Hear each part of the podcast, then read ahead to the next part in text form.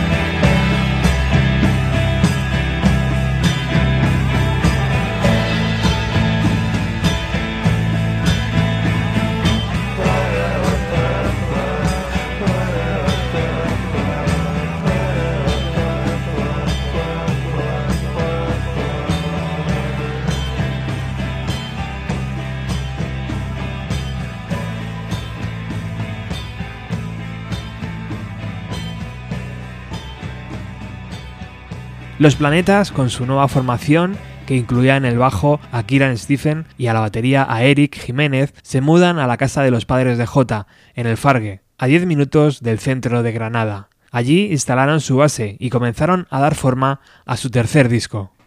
Ahora pienso que no merece la pena. Arriesgarme traerá más problemas, así que elijo lo que tengo más cerca. Por lo menos tendré la certeza de que existo, de que puedo decidir, de que elijo por mí, solo por mí.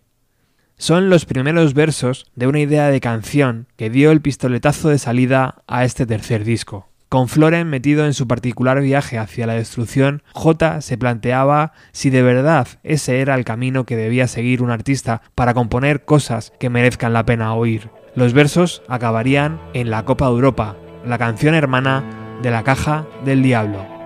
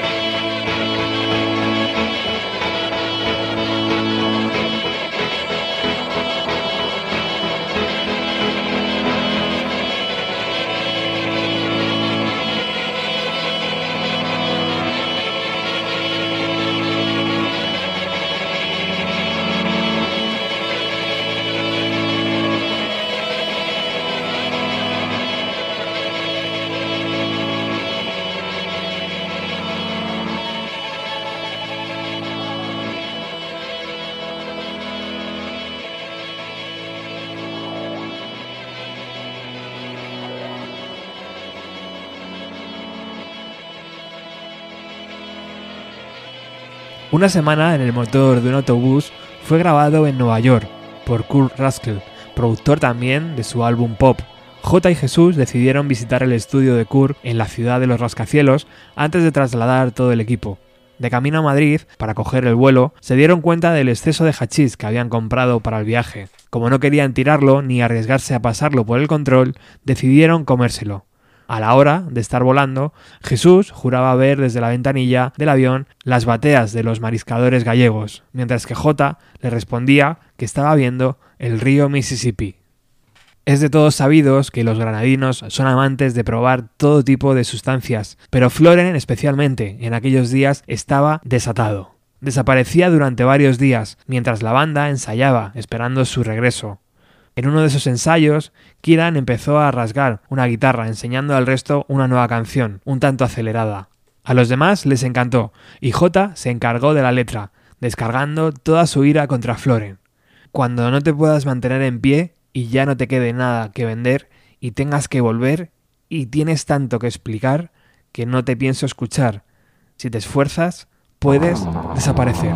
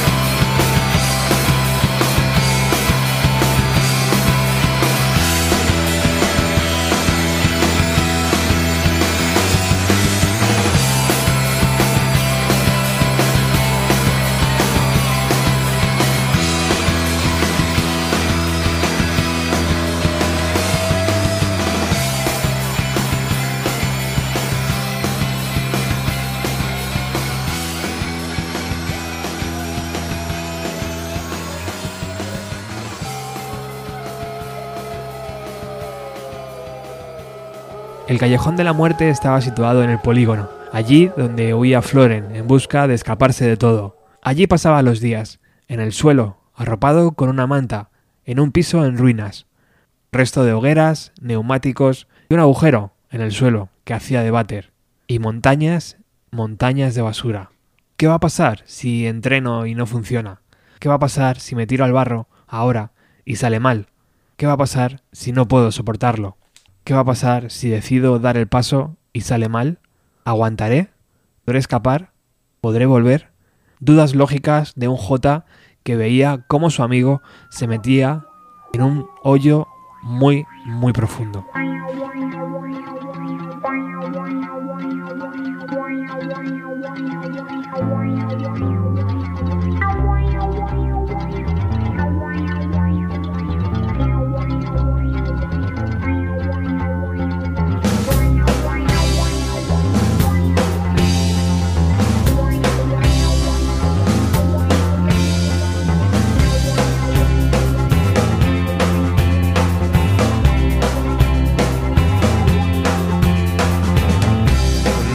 montañas de basura, de montañas de basura, de montañas de basura, de montañas de basura.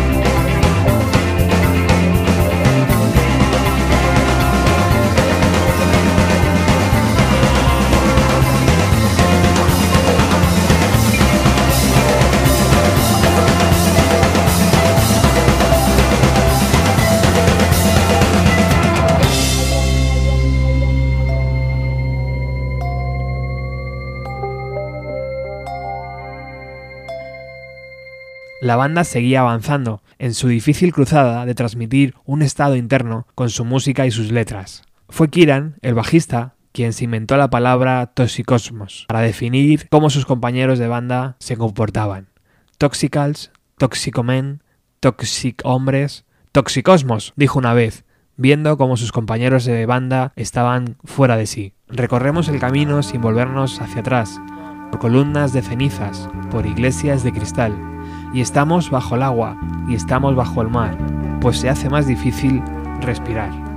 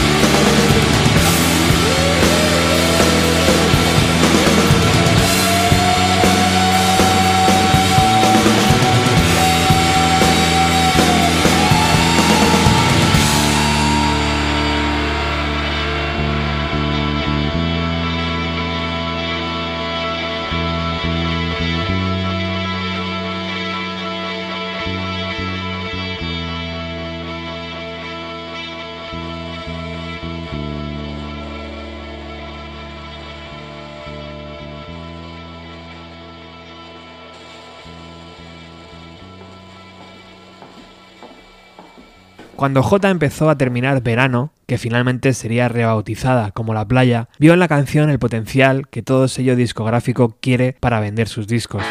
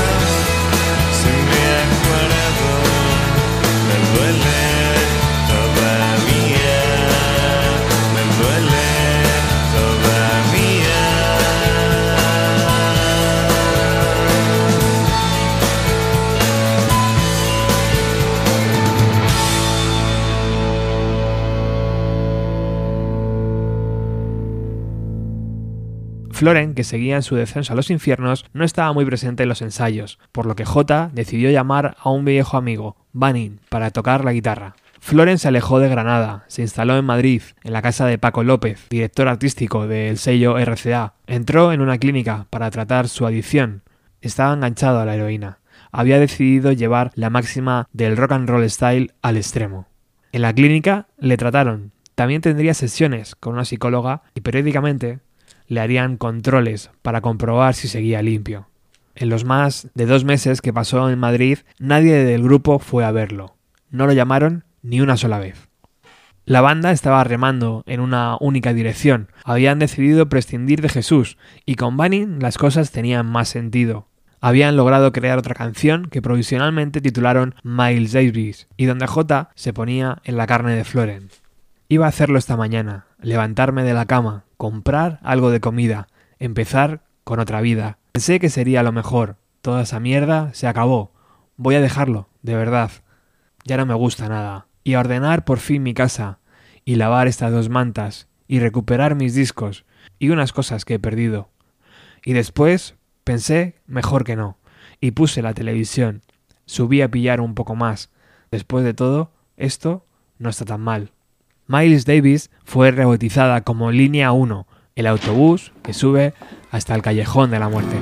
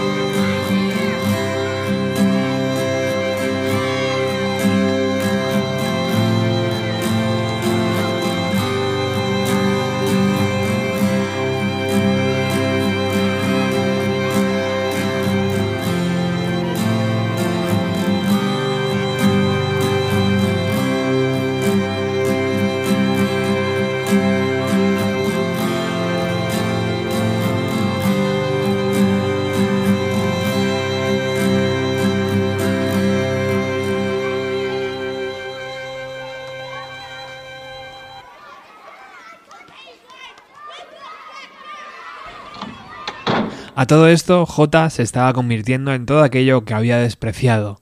Por un lado, había expulsado de la banda a Jesús y mandado a Floren a Madrid. Había saneado al grupo para intentar que siguiera a flote. Bunny no tardó en aportar un tema al que J puso letra, un mundo de gente incompleta. Prometimos que no cambiaríamos jamás. ¿Dónde han ido las promesas a parar? Se ha perdido todo. No queda más. Ahora lo que odio y lo que somos casi es igual. Regresamos mañana con el capítulo 3. Muchísimas gracias por haber estado al otro lado. Chao.